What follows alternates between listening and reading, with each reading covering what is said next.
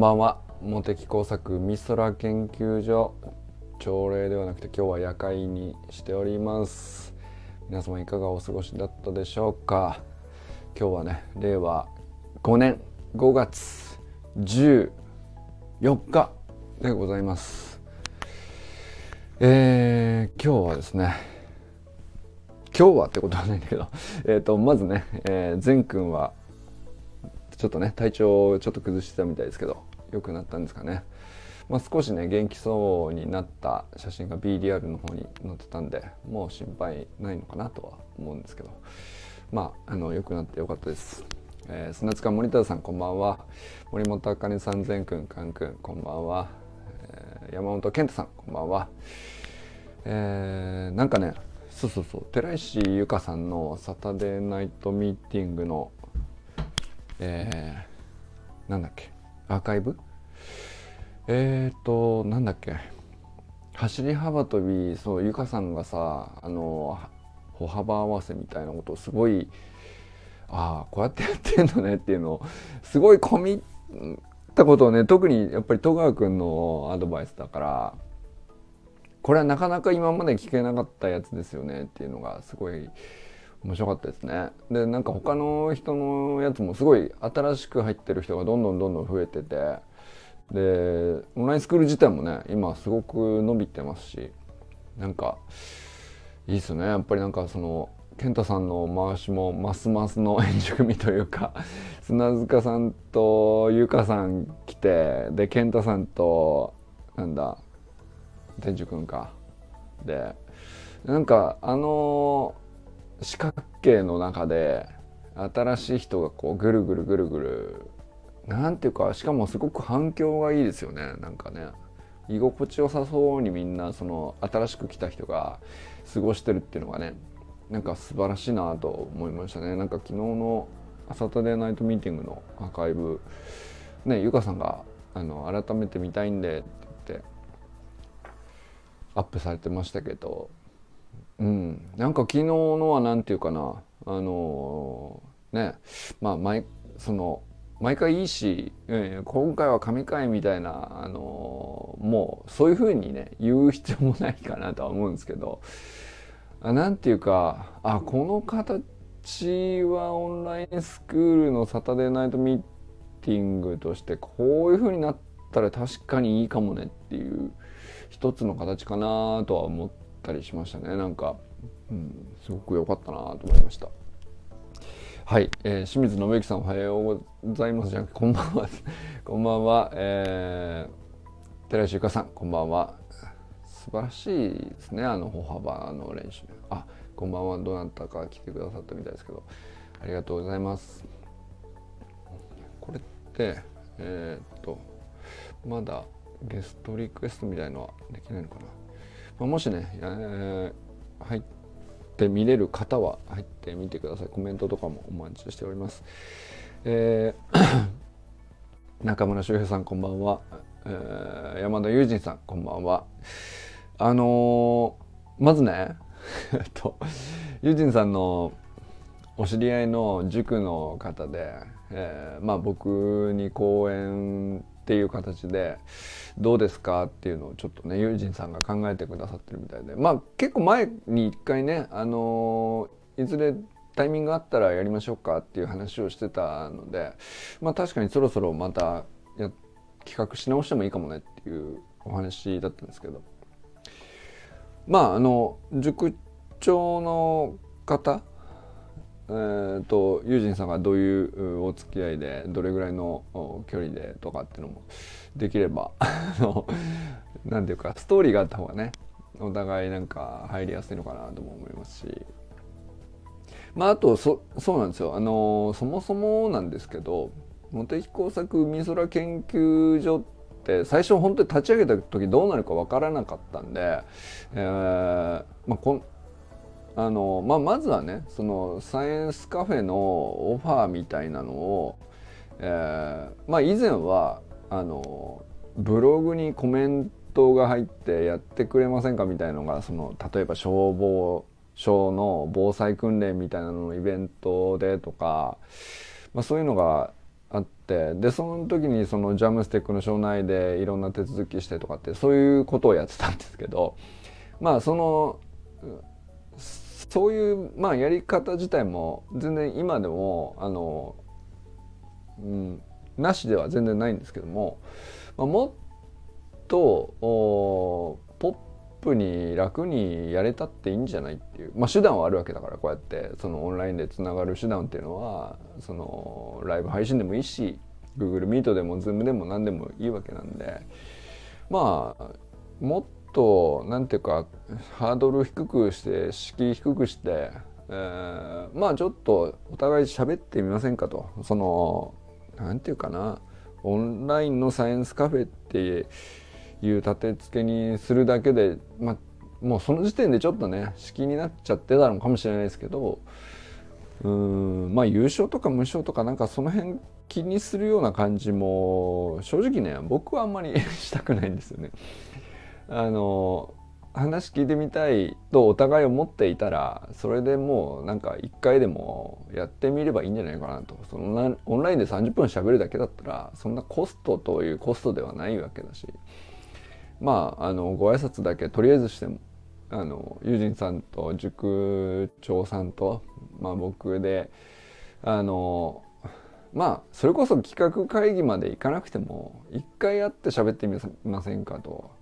いうぐらいでも全然構わないのであの、まあ、そういうことがあのオンラインサロンっていう形を用意しておくと、まあ、そこに所属している人はまあ何でもお互いね、まあ、僕だけじゃなくて例えば友人さんと周平さんとの何て言うかオンラインミーティングがあのちょこちょこ起こったっていいわけじゃないですか。でそれって本当はあのちょこちょこ怒ってもいいんだけど、うん、でまあオンラインサロンメンバー同士じゃなくても怒ったっていい話なんだけど本当はね。ただあんまりのそのフェイスブックのフレンドですっていうだけだときっかけにはなりにくいかなとも思うところがあって、まあ、その心理的障壁をこうちょっと取っ払うっていう意味では、まあ、メンバー同士だよねっていう関係になってった方がいろいろやりやすいこともあるかなっていう、まあ、そんなこともちょっと思ってたりしたんですよねそういえばね。でまあだから例えばその、えー、オンライン僕のオンラインサロンのトップページにこんなことで僕を使い倒してくださいねみたいな案内を最初してたわけですよ。うんとまあオンライン上のサイエンスカフェみたいのをやりたかったらいつでもオファーしてくださいねとかまあそそこにねそのなんていうか、えー、改めてなんていうかなそのいくらいただきますよみたいなことはしませんし そのもうすでにね月額で会員会員さんとしてまあ DMM で決済してくださっているだけでもねまあ僕としてはねもうなんていうかあの僕個人に対してその報酬とか優勝とか無償とかあんまりその敷居は欲しく僕が欲しいとは思ってないんですけどただあんまりこう垣根をなくしてしまっても何て言うか集まる人のまあおたメンバーのお互い同士がさあのどういう人なのっていう熱温度感がこう変わってしまうのもちょっとあまあそれを揃えるためですよねその最低限の温度を整えるぐらいの役割かなとは思ってるっていうそんな感じなんですよね。なんであのもうまさしくね友人さんがあのまあたまたまお知り合いの塾のところでのなんていうかモテサックにオンラインのサイエンスカフェやったらどうかなって思ってくださってそれをやるにあたってってそのハードルを最小限にするにはあのこのサロン上で、えー、まあ、ミーティング立ててちょっとお話しするみたいなのは一番いいよなってそういえば立ち上げた時それを思い描いてたなと思って。でもまさしくねもしできたらそれが一番やりあのそれができたら本当に幸せなことで、うんまあ、そういうふうに何て言うか僕だけじゃなくて世の中の研究者みんなそういうことができていいはずだよなっていうのも僕はずっと思ってたから、まあ、僕がまずはなんか人柱ってほどのことじゃないんだけど実験的にこういうこともやったらこういう可能性開かれんじゃないのとか、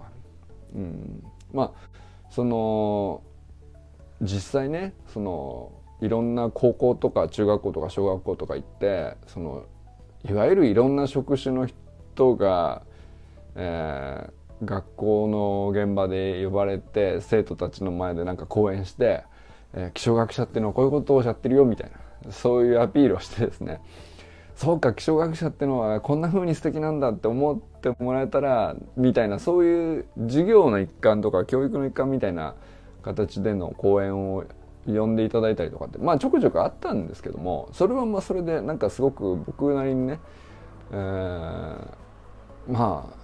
あのいろんな生徒さんたちとお話できましたしそれはすごくいい機会でもあったんですけど、まあ、それはそれでこれからもあればいいなとは思いますけれども一方では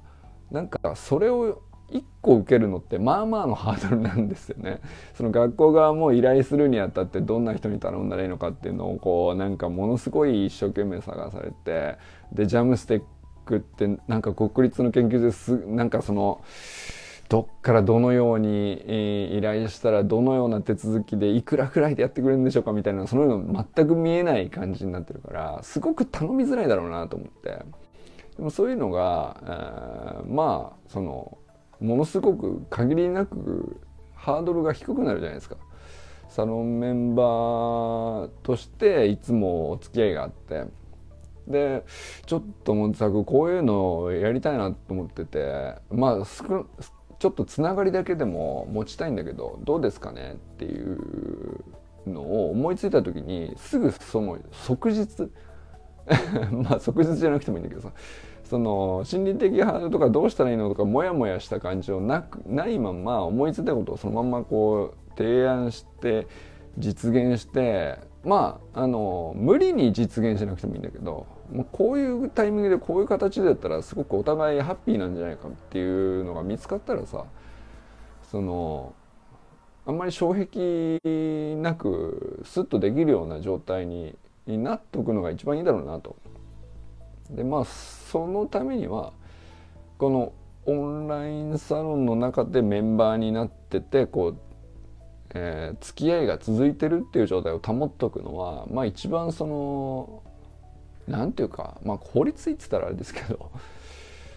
あのまあそれが一番ねお互いその僕受ける僕の側もさあのどういう人から頼まれてるか全く分かんない相手から頼まれるよりもやっぱり友人さんから言うんだったら友人さんのお付き合いでの塾長さんだったらもう全然いいですよってなるんですよ僕はね。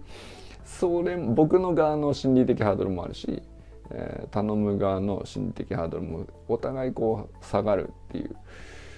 それがねあのそういえばこのオンラインサロンを立てた結構大きな目的の一つだったからあの嬉しかったですね単純にね。ありがとうございます。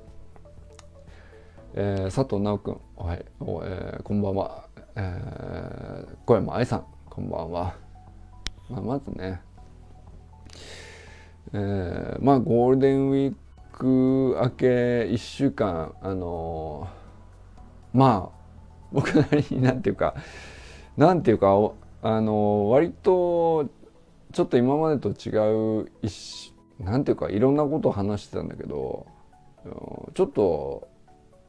なんていうか1週間振り返ると、えー、なんかこう今までと違うところをこの1週間考えてたなっていう認識が僕の中であって。でじゃあなじゃあ何を話したかっていうとあんそのそれがあんまりはっきりしないっていうのが特徴なんですよね。そのまあ健康だとか人間力だとか、えー、まああとユージンさんが昨日ねそのまた YouTube をピボットのね YouTube をシェアしてくださってましたけど。そうなのよ。仏教とかね。あのそうそう。あの YouTube の動画とはいえあの有意識の思想の読書の、まあ、サイドメニューみたいなところにちょっと何だったら頭がいってるのかもしれないですね。あのちなみに有意識の思想自体は読み進んでおりません。あのまあこれはなんかその読むのが難しいからじゃなくて単純にね。あのうん。結果的に気づいたらこの1週間あんまり開かなかったっていうだけなんですけど、まあむうん、そういう感じですね。でもなんかただあのまあ一応10ページ20ページかじった状態のままなんだけどあの本が僕の中でこうなんとなくこう頭の片隅で意識はあるなと。で、まあ、武田壮雲さんの動画とか、えー、昨日は、えー、出なんだっけ、えー、龍光さんっつったっけあの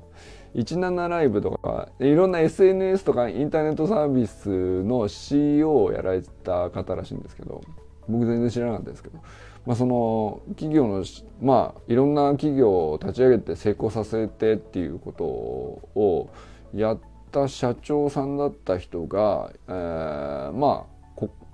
えー、1年ぐらい前かなんかに、えー、出家されて その頭丸めて今その僧侶の一番下のところからあの一生懸命修行してやってますみたいな、まあ、そういうお話だったんですけどでもなんかソウンさんが話されてたこととすごくなんていうか芯が似てるというかあのお二人ともやっぱり仏教のことを話してるところが面白いなと思ったんですよね。そこ共通するんだっていうね。あとその昨日のユージンさんがシェアしてくれた龍光さんのお話で面白かったのは やっぱりそのただ同じこ多分その仏教をやら勉強されてる方だったらおそらく言うことは同じことなのかもしれないですけど龍光さんのバックグラウンドとしてずっとそのうん IT 関連のさいろんな会社を自分で立ち上げてしかもそのまあある種の成功と言われる状態にまで持っていって、えー、上場とかもしてるわけですから。まあ本当にすごい方なんだと思うんですよね。僕はその直接そのお名前存じ上げなかったですけどまあでもそのそこまで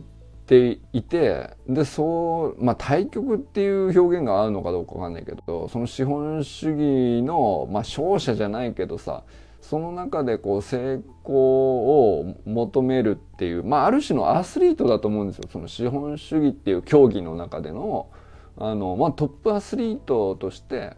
えー、まあすごいパフォーマンスをある種発揮され続けてきた方なんだと思うんですよ。そのバックグラウンドがあった上で僧侶をやられてるっていう今出家されて、えー、完全にその何て言うかその数字を追い求めて資本主義のこう何て言うかいわゆる一般に言われる成功と呼ばれる指標から離れて。うん。まあでも一方で言ってることはソングさんと一緒で今ここを大事にするっていう、まあ、いわゆる仏教のね教えですよね。まあなんだろう。うん。今ここっていうのはでも何て言うかそんな珍しい話でもなくて割となんかどこでも言ってるんですよね。そのマインドフルネスとか、えー、まあ Google でもマインドフルネスを大事にしてるみたいなさ。あの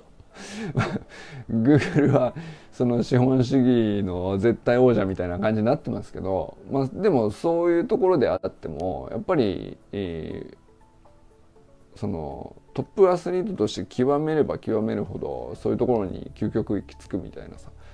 ことはよく言われるかなとは思うんですけど。まあでもおっしゃってることはなんかソウンさんも龍光さんも今ここで、えー、あるものを感謝して、えー、執着とか手放してみたいなさ。でまあなんかそのそれが特別そんなに珍しいことは言ってないんだけどもまあやっぱりバックグラウンドが違う人が同じことを言うとこういろいろなんか意味合いが違って聞こえてくるっていうのがねあの面白いところだなと。うん、まあなんかそのどちらも説得力はあるわけですけど その何て言うかな味わいが違うというか、うん、だとするとじゃ自分がもしその今こことか、えー、マインドフルネスとか、えー、その数字とかその他人軸の評価を追い求めるみたいなこととは別な自分の芯を見つけるみたいなことだと思うんですけどそれって自分の視点からだとどういうふうなもんなのかなみたいなことを考えるきっかけなんだろうと思うんですよね。それを探してるから多分みんな同じこと言ってんだけど違うバックグラウンドの人があのっていうのを気づくとね、えー、興味を惹かれてるというかそこが関心事になるというか、まあ、思い返すとね結構3年前に修くんと会った時から修くんと結構その話をしてたなとも思ったりするし、うん、なんか修くんもいやそう思うと修くんがすげえなと思うんですけど そのだって当時はさまだ二十歳前ですから未成年でしたからね。僕が修くんと会った時はさ。その時からあの野くんはなんかその他人軸じゃなくて自分の軸をどうやって作るかみたいなことをすごく何て言うかな別にでも達観してるとかじゃないんですよね。うん、でもそのなんかこう未成年の修くんと一緒にこう最初にね新横浜でね会って、まあ、走り学校のねトレーニング自主練でやろうぜみたいなノリで最初ね会っただけだったんですけどそれでその後なんか一緒に煙突町のプペルの映画見に行った人かあの公園の片隅で56時間喋ってたりとか そそういうことがあったんだけどさその時になんかとにかく喋ってる時に思ったのがさこう同じなんていうかお互い発してる言葉が相手に通じてるなってお互いふわっとしてて曖昧なこと喋っていてうまく言えてる感じがないわけお互い。お互いうまく言えてる感じないんだけどでも伝わってないという不安感はなかったんですよね僕もそうだし直くんも多分そうだったと思うんですけどそれっておそらくこう直くんが、あの自分の軸を探そうとしてこう思考していったっていうそこだけがこう何て言うか波長が合ってたというか僕と。まあ、だからその不安がお互いなかったんだと思うんですよね。でその時からそういえばよく考えるとずっと同じことやってるのかもしれないなとは思ったりしましたねなんかちょっと思い返したりしてました。はい、えー、まあまあそそんな感じですね。えー、まあそれと,、えー、っとまあ、ちょっと昨日ね、えー、お台場か？あの東京ビッグサイトっていうところからね。あのまあ、なかなか面白い映像だったんじゃないですか？どうですか？なんかたまにはねああいうの面白いかもしれないですね。出かけた先から、えー、昨日行ってきたのはですね、まあ、チャット GPT のワークショップに本当に何ていうか興味本位でお出かけしてきたっていうのもあるんですけど、まあ、それと同時に僕はすごい、えー、10年以上前から憧れてた人だったんですよその主催者が羽拓也さんっていう方なんですけど。でまあこの本も絶版に紙ではね絶版になってしまって Kindle では売ってますけどあのまあ紙の本ってあの僕ほとほとんど普段 Kindle で買ってるので、えー、まず紙でわざわざ買おう Kindle 版があるのに紙でわざわざ買おうっていうことは思わないんですけどこの羽拓也さんの本はあの当日ね会場に行ってこの絶版になってるけど何冊か一応余ってるからもし買ってくれるんだったらあの売りますよみたいな感じで売ってくださったんですよ。こういう時はさあの紙で買う価値あるよねとだって唯一無二だからこうやってサイン入れてもらえますしサインがあったからって内容変わらないわけなんですけどただあのまあこれ羽拓也さんはあのまあ、本のタイトルこれ「限界を突破する学び技術」とかっつってまあいかにもなんかビジネス書感がありますけどあのまあ、あの時もちょっとご紹介しましたけどハーバード大学で日本語をまあ、大学生に教えてるっていう講師だったんですよね。で僕ちょっと勘違いしたんですけどそのハーバード大学ではアクティブラーニングっていうのがもうやられててで語学研修をやる上でその日本語を教えるっていう上で、まあ、ハーバード大学ではまあ当たり前にアクティブラーニングがされてるんだと思ってたんです僕は。そうじゃなくてこのアクティブラーニングの手法自体を花江拓也さんがあの構築したっていう話だったんです教育理論として。でそれっていうのはあのなんていうかあの輸入したんじゃなくて花江拓也さんがあの作ったものだったっていうことを僕知らなくてでもなんかそのなんていうかハーバード大学がすごいブランドだからっていうふうになんかあんまり思ってなかったんですよ当時からね。うん、ハーバード大学だからすごいんだとはあんまり思ってなかったんだけどただ羽田拓也さんがあのこう、えー、まあ今ねその改めてその15年越しぐらいにさあのあこの人すげえなって15年前に思ってからあの本当に本物に会えたみたいな感じなんですよ僕からするとね。で今更になってそのその輸入品ではなくてご自身が立ち上げられたっていうことをあんまりなんか当時からそのあんまりそういうふうに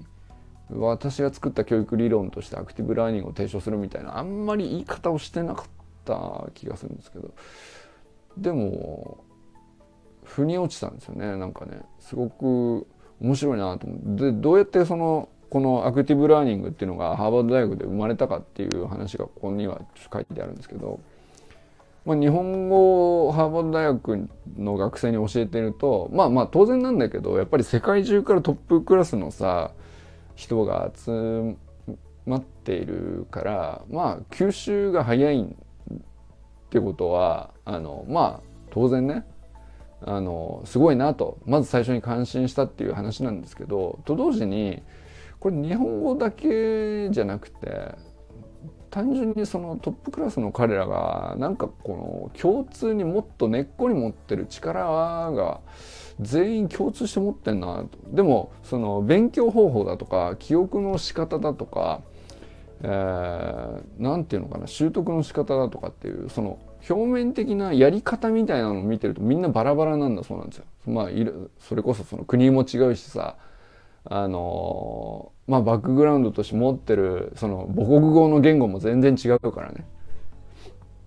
で英語も当然第二外国語であってその彼らにしても半分ぐらいの彼らにしてみればさ第二外国語であってその第三外国語としての日本語をどうやって学ぶかみたいなことに対して羽根さんがその日本語講師として教えてるみたいな状況なんですけど、まあ、それでこういろんなパターンのこう多様な学学生のこう学び方習得の仕方を見ててまあみんなこう教えれば教えただけどんどん力をつけていくんだけどその教え方以上に学び方が彼らはすごいと何なんだろうと。でそれをこういろいろ観察していった結果その何て言うかこれ何て言うかそのやっぱり受験勉強の仕方のテクニックとかさそのそういうのとかじゃないなっていうそういう小手先の話で彼らはあの学力を身につけていないし能力を身につけていないし知識を自分のものにしていないと。これなんその根っこにある本当のこう本質的な学び方っていうのがあの共通しているものがあのあるんじゃないかっていうふうなところに行き着いてでそれそこをあのなんていうかまあ言語化したのが結局アクティブラーニングっていう言葉になって、まあ、羽根拓也さんの教育理論として、まあ、学ぶ技術として、まあ、構築されていったと。でまあそれを土台にして最初はねその教育理論だったんだけど、まあ、企業研修とかあのプロスポーツチームの組織論とか、まあ、そういうところまでその後結局行くんですけどで今現時点ではねそのまあそれそれ自体もやってるかもしれないけどもっとそのなんていうか、えー、地方創生って言ったら簡単に言うと地方創生みたいなことをやってらっしゃる感じでしたけど。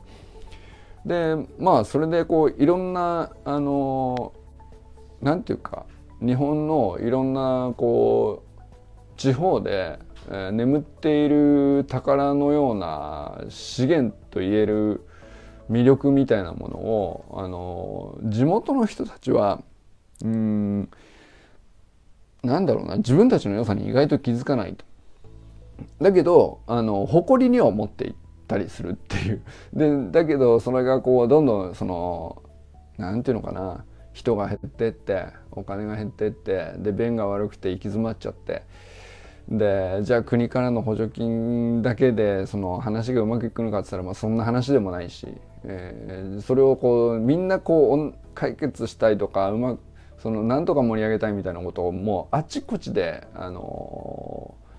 ー、聞いてるうちになんか共通のもの本質的なものがあるっていうふうになってまあだから個別にコンサルを受けてるだけじゃまあ拉致開かないからまとめて日本の地方に眠ってるいろんな宝物を掘り起こそうみたいなことを今ね授業でやってらっしゃるということだったんですけど、まあ、そういうなんか今はやってるという状況なんだけど、まあ、その中でチャット GPT が出てくる文脈っていうのがどんな感じなのかちょっとよく分かんなかった最初ね。ただその今までそのいろんな大企業の研修だとかプロスポーツチームの組織運営だとかさ、まあ、ここんなのもありましたけど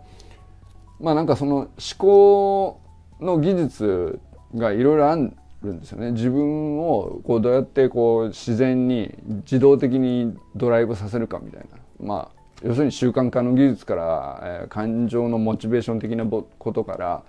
えー、記憶をどうやって定着させるかとか、あのー、まあいわゆる能力を身につけるっていうのと知識を、えー、整理するっていうのとこう両方両面あるんだけどそれみんなごっちゃにとりあえず反復すればなんとかなると思ってる 節が僕なんかはあったわけですけどそれじゃなくてその身につけたい物事の種類ごとに、えー、使わなきゃいけないテク脳みそのテクニックが全然違うからそのこういう物事であったらこういうトレーニングを積んでこういう技術を身につけ思考の技術を身につけておけばあのあとはそれを当てはめるだけっていうふうに決まるんだけどその学び方の、まあ、基本の型ですね。まあそれこそね「鬼滅の刃」じゃないですけど1の方2の方3の方みたいのが学びの技術においてもあってでその技術も当然その反復のトレーニングが必要なわけなんですけどそのまあそれを類型化してでまあ自分が置かれてる状況とか自分がこれから打破チャレンジする内容とかあのぶつかってる壁をどう打破するかみたいな問題ごとに使うべき技術が変わってくるわけなんですけどまあそれをこうあこういう状況でこういうふうに僕が今行き詰まってるんだったらこういう思考の技術を当てはめてそれで自分をドライブさせるというふうにまで、えー、作りまあかなり構築されているものなんですけど、まあ、そういうのをこう駆使してっていうふうになれるように企業研修ではまあ例えばある程度の時間ある程度のまあコストもかかるわけですいろんな意味でのね金銭的コストもかかれば、えー、時間的コストもかかると。でまあ講師も半拓也さん一人だけじゃなくていろんなスタッフが必要だったりとかその反復トレーニングを行う上での、まあ、ソフトウェアも必要ですし教材も必要ですしっていうふうにこういろいろコストがかかってたわけなんですけどでそれを売りにして自分はこうまあ今までね研修を提供してきたんだけどこれチャット GPT でほぼ置き換えれるって自分から言い出したんですよ 羽根さんが。それがねその昨日ったワークショップの中で実際こうえなんていうか実践として提供されたっていうまあだからよくさそのチャット GPT で AI が出てきてこういうことが進化したらこういう仕事が奪われるよみたいなこと言うとさあのえもうこれじゃ食っていけないのかよっていう、まあそういうニュアンスになるじゃないですか。ですけど羽さんは自分が提供してきた企業研修みたいなもののあのほとんど全てこれ全部チャット GPT にその研修講師任していいっていうぐらいおっしゃってたんです。で要するにそれってその今まで自分が提供してきた研修がまあどれぐらいのコストなのか分かんないですけど、まあ、それをで利益を立ててやってきた会社のはずだからそれ置き換えられて困るってっていう文脈にしてないところがすごいところだなと思って。でまあままずその今まで企業研修上はこういうふうにやるんですと実際に自分の脳であの、まあ、こういう課題を与えるんでこれに対してこういうふうにやってってみてくださいと。っていうのを、まあ、実際にその人間の講師にのファシリテーションに従って、まあ、僕らがその会場にいる20人ぐらいですかね、えー、まあ、グループディスカッションとかやややりながら、えー、まあ、実際やってみると。まあ確かにこういう研修ありそうだなっていう感じのまあ割とまあごくごく簡単なまあ例えば弱みというか弱点とかあの欠点とか、まあ、そういうのがあった時にそれをどういうふうに乗り越えるかみたいな、まあ、お題ですね。例えば日本の、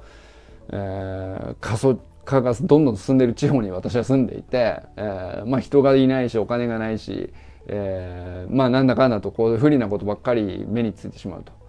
でこれを何とかしたいみたいなお題があったとしましょうかと。でじゃあまあまずその弱みを全部洗い出して確認しましょうっていうところから始まってそれをこう20個ぐらいザバーッとこう思いつくもの出してってでその弱みをひっくり返して強みに変えるとするとどういうふうに置き換えれるかみたいなのを思考実験するんですね。まあまあでそれはそれでこううまうまくいったりいかなかったりまあするけどまああのとりあえず無理やりにでもひっくり返すと。まあこれは逆に強みと言えるんじゃないかと。なんかその人がいないってことは逆にあのまあ独占できるということかもしれないし交通の便がない悪いということはなかなか行けないからこそなかなか行けないという体験価値が高まるんじゃないかとかまあなんかその、うん、まあまああの実験なのでうんそんな感じの研修をこうとりあえずやって。でということはそうそれをその弱みを強みにひっくり返した上でのあの新たな意味付けを行うとこういうふうなこととしてその地域はものすごく魅力的にすることはできるんではないかっていうそこをどのようにストーリーを立てるかっていうのは、まあ、そこから先はねそのその場にいる人おのおののバックグラウンドを生かしたりとか思いつくストーリーを、まあ、いろんなこう具体性を帯びさせるというところで色をつけてであまあ解決に落とし込んでいくみたいなことを研修するっていうまあなるほどありそうだなとも思いましたけどでも素晴らしい研修内容だなとも思ったんですよまあそれだけでね。でそれをですね実際に、えー、じゃあその人間の今頭を使って人間の頭を鍛えるための、えー、研修としてまあちょっと体験してもらいましたけどその問いをそのままチャット GPT に立てればえー、弱みをじゃあ、まあ、10個出してくれたタイだったら10個出してくれるし100個出してくださいって言ったら100個出してくれるわけですよ。そうすると、まあ、人間はそこに頭を使わなくていいよねっていう、まあ、そうするとじゃあ人間は考えなくてよくなっちゃうから考える能力が下がっちゃうんじゃないかみたいな懸念もあるわけなんですよ。でよく言われると思うんですよ。でそこに関しては確かに人間は頭を使ってあのいろいろ考えるっていうコストを割かなくなるんだけどもあの逆にその100種類の候補を見一瞬で見つけるっていうことはその先をさらに掘り下げるっていうところに自分の頭を使うっていうコストを分配できるってことでもあるんですよね。でそれっていうのはそれは頭を使わなくなるってことではなくて別なことに頭を使ってるだけの話だってあの決して能力が下がるということを意味しないみたいなことがね実際そのまあじゃあチャット GPT に全部投げその研修でやったような能力のトレーニングみたいなことを全部チャット GPT に投げてしまってそれを見た上でじゃあ自分はどうするってそっちだけにその最後の自分なりの文脈をつけて現実に落とし込むにはこうするのはどうかなと。いうそっちに、えー、まあ自分の脳みその一番のコストをまあ要するにえー、まあ10倍から20倍ぐらいのコストを割くことができてで一番重要なのはその現実に落とし込むっていう部分だからまあそういう意味では一番その脳みその負荷が高いんですよね。そのでそこでどこまでこうなんていうかやりきったか要するに言葉最初はある種の言葉遊びだったりするわけなんです弱みを確認してリバースするとある意味強みとも言えるよねっていうのはまああの一見するとちょっと言葉遊び感があるんですよね。まあなんかあのある程度訓練すれば誰にでもできるようになるところがあるんですけどじゃあその強みに置き換えた時にその強みのまあ10個弱みがあってひっくり返すと10個強みが出てくるわけですけどその中のうちのどれをチョイスするかっていうのはあのまず人間のディレクションが入るわけですよね。でまあ全部試してみてもいいと思うんですけど10個の強みに対して全部試してみてもいいと思うけどやっぱり、えー、僕なら僕のバックグラウンドに対して一番しっくりするくるものがあるはずだしそれを見つけ出すっていうのがまず一つの人間の役割だよねっていうのがチャット GPT ワークショップでこうやってたことなんですね。でもう一つはその僕個人のバックグラウンドに一番しっくりくるものっていうのもあるんだけど、まあ、一緒にその、まあ、グループディスカッションでたまたま4人グループとかで一緒にたまたまそこに居合わせた人たちがどういう人かによってもあのいろんな偶然の要素が出てくるわけなんですけどその機械とか AI とかに出てこないっていうのはたまたまそこにいた人がこんなバックグラウンドでしたっていうようなあの偶然性とかあのまあちょっと何て言うかな。どうでもい一見どうでもいいっちゃどうでもいいような要素があの掛け算した時にそれを面白がれる感覚っていうかそこに一番の可能性と価値が生まれるよねっていうのがその会の羽根さんが言ってた一番の趣旨だったかなと思いましたね。でまあだからこれってあのなんていうか それこそさ中島明のどうでもいい話もそうだしあのまあ僕ら結構サロン内で散々こういろんなさあの好き勝手な投稿をみんなで勝手にやってきたじゃないですか。あの砂塚さんのヘリクツの素粒子から。なんかいろいろありましたけどそのお互いみんなバックグラウンド違うし、えー、お互いなんていうかなんていうか相手に合わせたりとかあのなんていうか予定調和的なものっていうのはあの AI にどんどん置き換わっていくんだよね。その確率論的に過去の人類が一番やりそげなことっていうのはあのまあ最適解としてはこれじゃないですかっていうすごいいい子な答えを出してくるにはめちゃくちゃ便利なんだけど要するに遊びとかあのどうでもいいとか笑っちゃうようなバカバカしい話とかっていうのをこうなんていうかある種面白く感じれるようなノイズを加えてあげるのが人間のやるべき作業だっていう話をそのワークショップの中では一番強調してましたね。なんかあの まあそんなワークショップなんで変な人いっぱい来てましたけど まあ新聞記者みたいな人もいらっしゃったんですけど僕が笑同じテーブルで笑っちゃったのがあのプリンプリン王子って名乗るあのおそらく40代のおじさんなんですけど 王子って名乗るあの40代のすっげえごっついおじさんなんですけど。でなんかその人はあの世界中のプリンを全部食べて回って3万8,000種類ぐらいのプリンのレシピを開発してまあいろんな47都道府県あらゆるお店に対してプリンのレシピを提供してるっていう なんかそのそんな人いるのかっていうね謎の人だけどすげえすごそうじゃないですか。なんかすげえなと。見た目もすごかったですけど。プリンの竜兵さんっていう人らしいんですけど。で なんかその全身黄色の人が入ってきたな。もう金髪でさあのスウェットのパンツも真っ黄色でさ。なんか変その変な人いるなって。俺もそまあ俺もそうだけどもあの俺が浮かないぐらいみんな周りが変な人で面白かったですけど。そんな人とかいたりとか。でまあその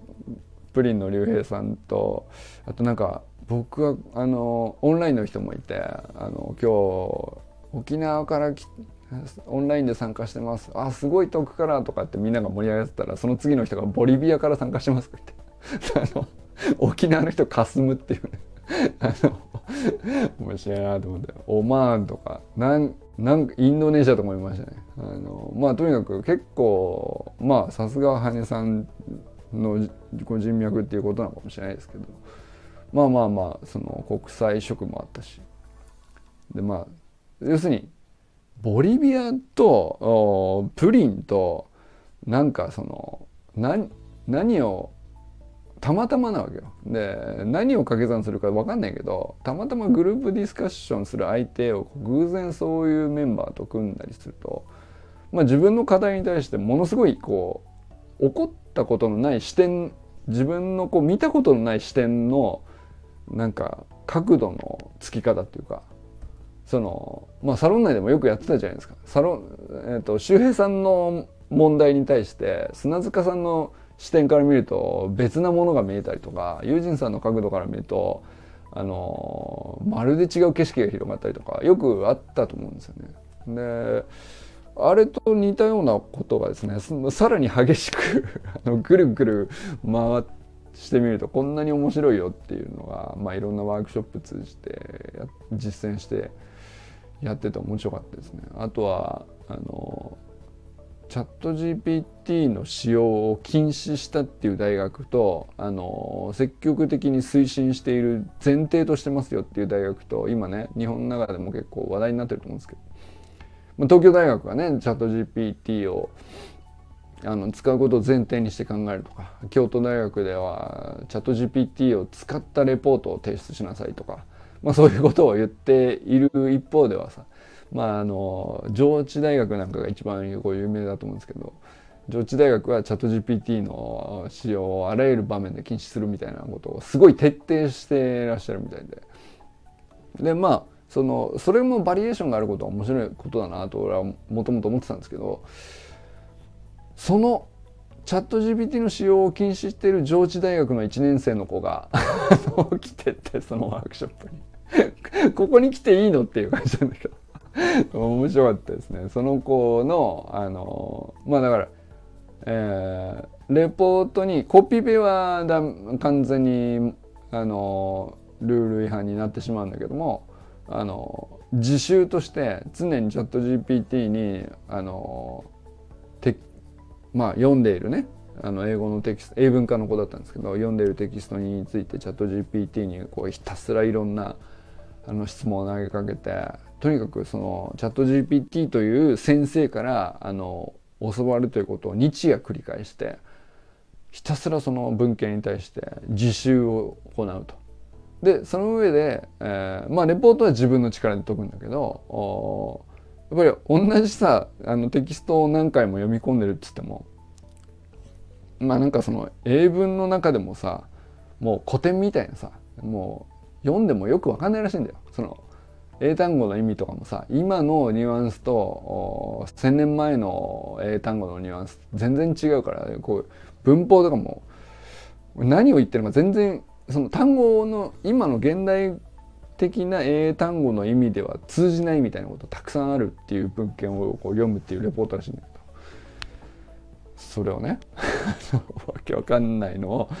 こうニッチは自宅で、えー、チャット GPT にその文献に関してどういう背景で描かれたのかとかあの第一章でどういうことが主に述べられていてその要するに文章の構成っていうのはどのように組み立てられていて現代的な英語の文章の組み立てとどのように違うのかとかっていうのをしつこくしつこく延々とこうその 家庭教室に家庭教師に質問するみたいな感じでずっと延々と対話するっていう、まあ、そういうことをやって、えー、まあそれでこうレポート提出みたいなことは自分の自力でやるわけなんだけど、まあ、鍛えてるうん、家で鍛えてる時の家庭教室の質があの圧倒的に高いからそのそれはねうまくいくよね。うん、でも本来そういうことがあの目的には沿ってるよねそのテキストを読んでそれを理解してその背景にある文化的な要素か何かとかそういうことをあの自分の身に落とし込むみたいなことがその授業の目的なんだと思うんだよ。その楽してどっかからパクってきてウィキペディアにあったものを何も考えずにコピーしてペーストするっていうのと全く意味が違ってて。いわゆる本当にこ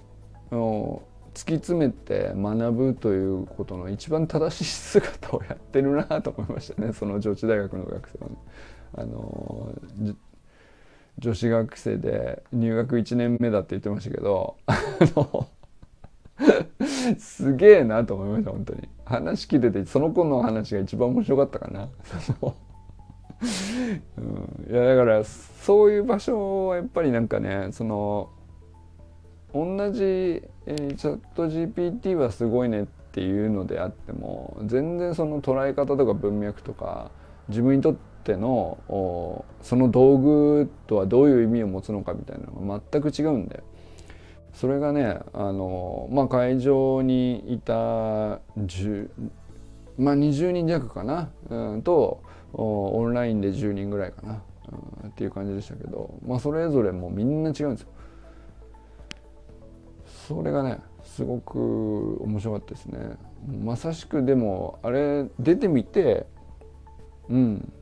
なんていうかやっぱり僕がこうずっとこの海空研究所でね、えー、こういう状態になったらいいなと思ってたものにすごく共通したものも感じましたよね。こう視点をいかに移動させるっていうことがあの自分の思考を柔らかくしたりとか、えー、まあ自動その何て言うか頑張ろうとするんじゃなくて自動的に自分の思考が勝手にドライブするような状態に環境を持っていくみたいな意味ではその多様な発言があったりとかあのフラットに何、えー、て言うかなお互いの思ってることが言い合える状態になってさえいれば勝手に思考が動き出す。で動き出しさえすればトレーニングはあのまあ自分ではトレーニングだと思ってないんだけど自動的にトレーニングが積まれていくから結果頭良くなるよねってまあ簡単に言うとそういう話なんですけどあのそれにあ結構これ当てはまっていい感じだなと思った部分もあったし、えー、まあもっとね意図的にこの思考の技術を取り入れるためにオンラインサロンではこういうことやってもいいかなとかっていうのもあのこれからねなんかこの本を読みながらちょっと取り入れてみたいなとか思ったりしましたね。あの本当に綺麗に整理されてて考の技術みたいなのがね。まああの何でもかんでもその綺麗なテクニックを覚えりゃいいのかっていうそういうことじゃなくて別にさそのうん必要なテクニックで有効なテクニックなのであればあまあその人の自分の持ってる課題とか自分の持ってる成長の意欲であるとかあのまあ周平さんだったら少年野球の現場とかあの友人さんだったら飼い主さんとの対話とか、えー、なんでしょうね。ゆかさんだったらゆかさんの課題もあるでしょうし、えー、あかねさんだったらあかねさんの育児学における問題もあればお仕事上での問題もあるでしょうしまあ、それに対してこういう思考の技術が、まあ、自然に無意識のうちに磨かれてる部分ももちろんあると思うんだけどまあ逆に意識的に、えー、もう一個補助輪としてこういう技術もあるとものすごい10倍楽になるよみたいなこともあるかもしれないよね。だからその今自分の思考でこう現場に立ち向かっている時に何を使っどの技術を使っているのかっていうのを認識するのは結構面白いことかもしれないです。っていうのはねちょっと面白いなこれこれ見て思いましたね。何類型あったかな？いくつかあってですね。えー弱みリバース常識リバースとか えっとあとは何がアイデアを実現可能にするためのピクニックっていうテクニックがあるとかリフレーミング。リフレーミングは結構有名かもしれないですね。あの砂塚さんのお話とか聞いてるとリフレーミングしたしてんなって感じがしますけど。要するになんかその考える、うん前提条件とゴールまでの道筋みたいのがこう自分の普段の考え方の癖で大体枠が決まってくるもんなんですけどそれをそれが大体多くの人は無意識になるのであのそれもまず意識的に自分がどういう枠組みでものを考えてるのかっていうのを、まあ、フレームをまず意識してそのフレームをちょっとでいいから横にずらすとどういうふうにえー、設定して同じゴールに迎えるかみたいな、まあ、そういうことを考えるっていうのがリフレーミングかな。あのちょっとうまく言語化できてるか分かんないけど。あとはなんだろうな。まあ問題解決の話としてですね分散型でものを考えてるか一極集中型でこう考えるかとか人に教える人に教えるっていうのはよくありますよね。あの一番自分の理解を深めるためには人に教えるのが一番よろしいっていう。まあアウトプットこそ最強のインプットであるみたいなまあそうそういう言い方はさようかな最近だと。あとはなんだろうな。えー、なんかまあとにかくですね、えー、まあアクティブラーニングっていうのは能動的に学習するっていう意味だけど能動的に学ぶって言ってもいく10個ぐらいありますねどうやらねパッと見ただけでも10個ぐらいの、えーまあ、テクニックに類型化されるよと。でまあ受動的なのは受動的なこう例えばいわゆる受験勉強みたいなやつですね。まあそれはそれですごく、それもテクニックなところがたくさんあるじゃないですか。受験勉強のテクニックはいっぱいあると思うんですよね。でそれはそれであの不必要なわけじゃなくて最低限のだって、えーと、アルファベット覚えてなかったらその先思考の技術うんぬんというレベルじゃないし。まあ読み書きそろばんができてその上で成り立つものを能動的学習でやろうって話だから受動的学習はもう最低限いるっちゃいるんだけどそれはあくまでそのその土台の上に能動的な学習を乗っけるために、えー、固めるべきものなんですよね。でまあその受動的学習に例えばその受験勉強のこう点数をある程度、まあ、偏差値50以上真ん中からちょっと上になってきて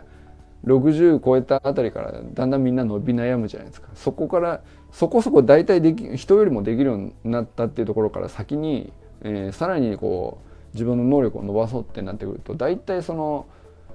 うん受動的なだけではなかなかうまくいかなくなってくる最初のハードルありますね。あそこから先が大体その自然にですねその先60から70みたいなところ80みたいなさあいつ天才だなみたいなこと言われるまあ、いわゆるねその頂点にいる人がハーバード大学の人たちだと思いますけど、まあ、そういうところではもうみんな自然にですね能動的学習を行っているもんなんですよねおそらくね。でまあその能動的学習の中にもいろんなテクニックがあって、えー、まあそれを意識してるかどうかは別としてですねまああのまあ、得意な武器を3つぐらいは意識的に持って磨こうとしておくとまあいいんじゃないかっていう教育理論ですね。まあ、それかなんかあの話を聞けば聞くほどですね。あの、まあ、ちょっとチャット GPT の話とはちょっと関係ないっちゃ関係ないんだけど海空研究所の中でもそういう要素はなんていうか土台としては結構あるなと思うし なんかメンバーさんのこう過去の8ヶ月間のさいろんなやり取り見ててあまあほぼそれに沿ってるなっていうことたくさんあるしさ。あのでも今までは無意識にねそういうことがなんとなく行われてきたけどちょっと例えば意識的にこの思考の反復トレーニングになってるなみたいな 色つけるとやりにくくなっちゃうのかな。まあでもなんかそれはそれでねあのサロンの色このサロンの色としてこの思考が回りやすい場所になってるなみたいなそういうふうにも捉えたりしても面白いかなとは思ったりしましたよね。はいということで、えー、まあ今日はねあのー何話したっけ？あのまずね健太さんのねあのサタデーナイトミーティングのお話と優香さんが、まあ、走り幅跳びのトレーニングを積まれてるっていうあれがねミーティングの中ですごく良かったですし、まあ、砂塚寺石山本健太戸川天寿のスクエアの中ですごくいい感じであの回がね何て言うかな滑らかなだけでもないしただ流れがいいっていうだけでもないんだけどすごくなんかその他の人がこう高いエネルギーで心地よく過ごせる空間としてまあいろんな種類の作り方があると思うんですけどまあ完全にこうこの1年間でね健太さんの空間になって空間の色になって、まあ、そこに健太さんワンマンっていうわけじゃ決してなくてねそこにこう寺石砂塚っていう なんていうかオンラインスクール生の中でもさやっぱりなんていうか長くうん着実にこうチャレンジしようとする姿勢自体をこう吹き込むっていうかさ。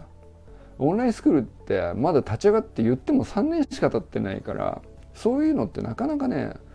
あのそういう要素を盛り込むって健太さんがいくら頑張っても健太さん一人じゃやっぱり出せないよね。でもそういうところにさやっぱりどういう人が参加してるかっていうでやっぱりゆかさんのチャレンジしてる姿とかもうものすごいインパクトなんですよやっぱり周りの人から見てねまあゆかさん自身はさもう自分がこう人生楽しむために あの人生を使い切るために一生懸命やってるっていうところがあると思うけど、まあ、それ以上にやっぱりなんか周りの人たちがどれほどねあの背中であの笑顔になれるかっていう。で砂塚さんの あの毎日のあのまあご本人からしたら変わらぬ動画をね毎日毎日つまらないものをあげてしまっておりますがみたいな感じで言うけどさあれがどれほど世の中にとっていい影響を与えるかってるかって言ったらもう計り知れないよね。あの俺本当にそう思っててでそれはそのインスタでこう毎日毎日毎日上げ続けているっていうお二人が土曜日の夜にやってきてさあの健太さんの回しに対してこう合いの手入れたり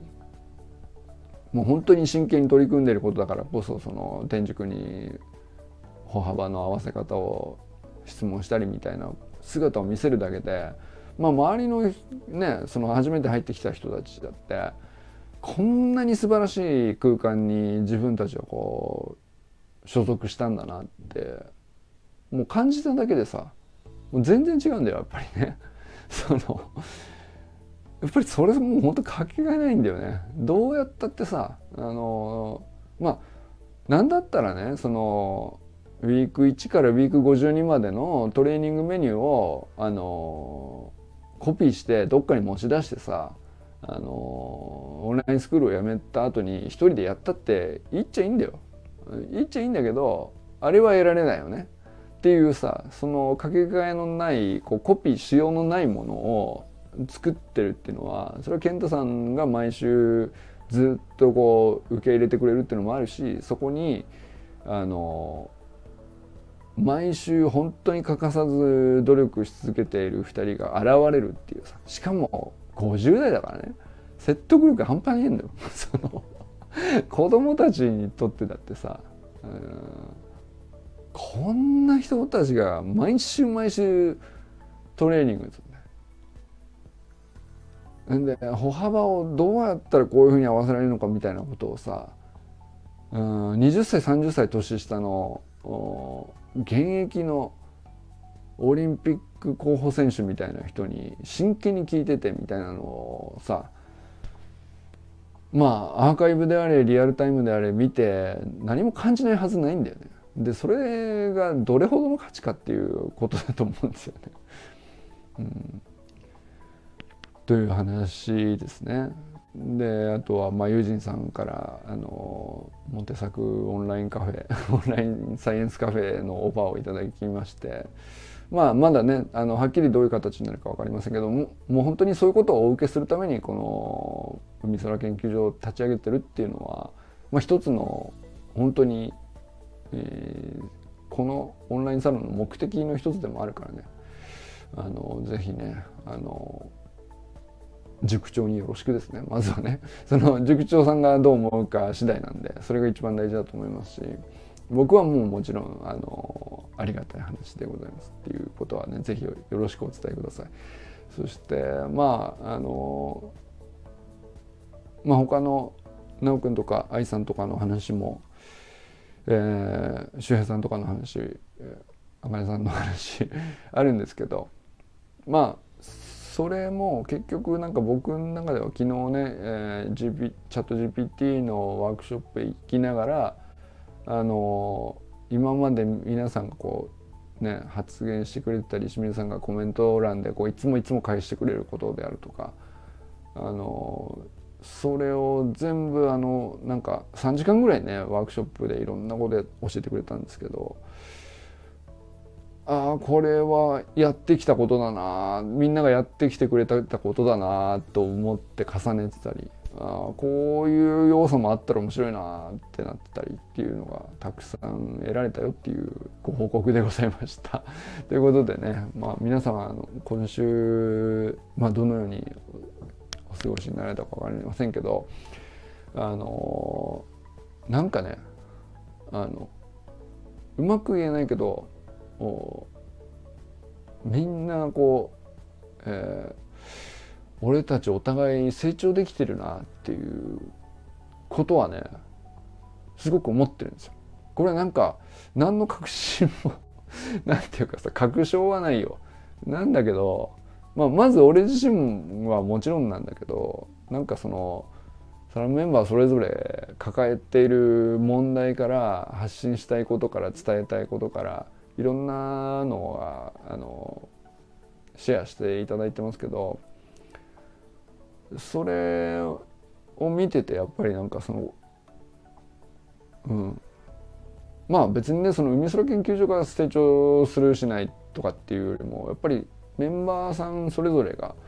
なんか前に進んでるっていうのが大事だと思うんですけどそれがねなんか俺やっぱやってよかったなって今週特に思ってるっていうのがねほんと正直思ってることですかね。はいということで、えー、今週も1週間ありがとうございました。また明日からよろしくお願いします。ということでおやすみなさい。今日も ちょっと長めに話してしまいましたがはい明日も、えー、朝ね8時15分にお会いしましょう。それでは最後までお聴きくださってありがとうございます。じゃあね。